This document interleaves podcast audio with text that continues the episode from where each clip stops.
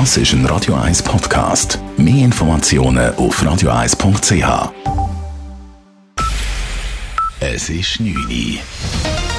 Radio 1, der Tag in 3 Minuten. Mit der Sabrina Morgolin. Der Ständerat sieht eine Ausweitung des Werbeverbots für Tabakprodukte und E-Zigaretten vor.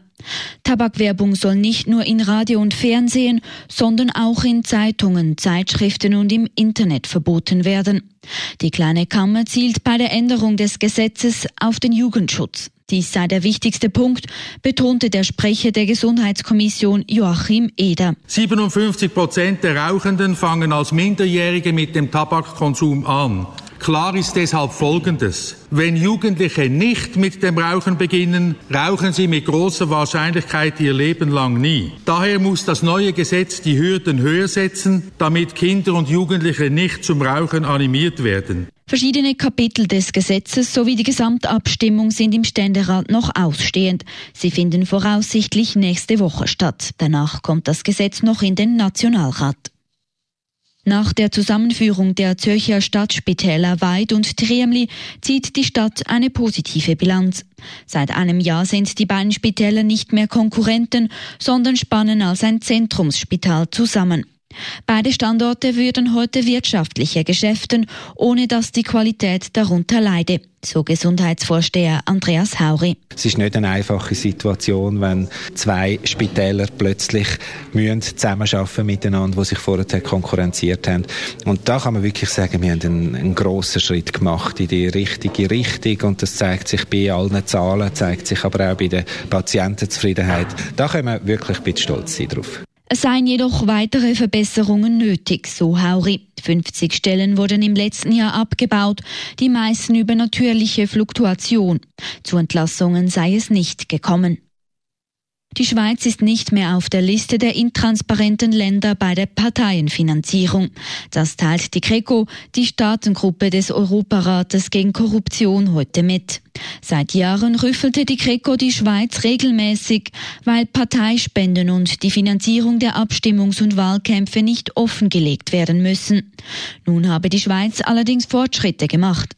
Dies, weil das Parlament einen Gegenentwurf zur Transparenzinitiative in die Vernehmlassung geschickt hat.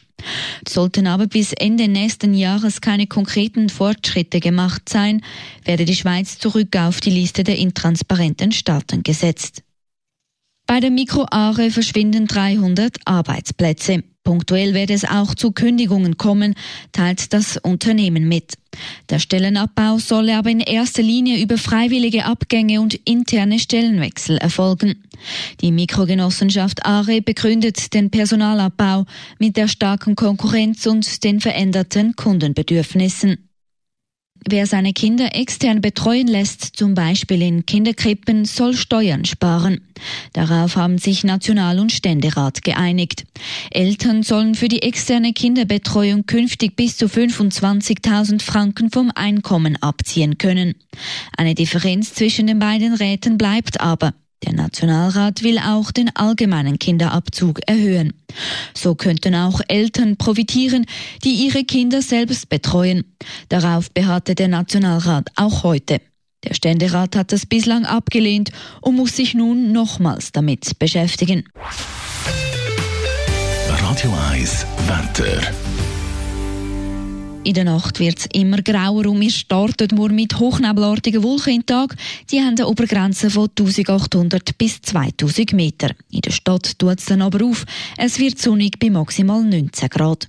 Von Donnerstag bis Samstag bleibt es dann meistens sonnig bei Temperaturen um die 18 Grad. Das war der Tag in 3 Minuten.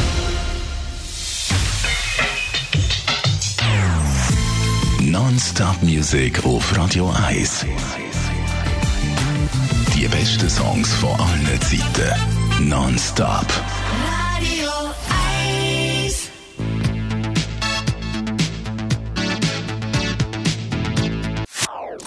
Das ist ein Radio 1 Podcast. Mehr Informationen auf radio1.ch.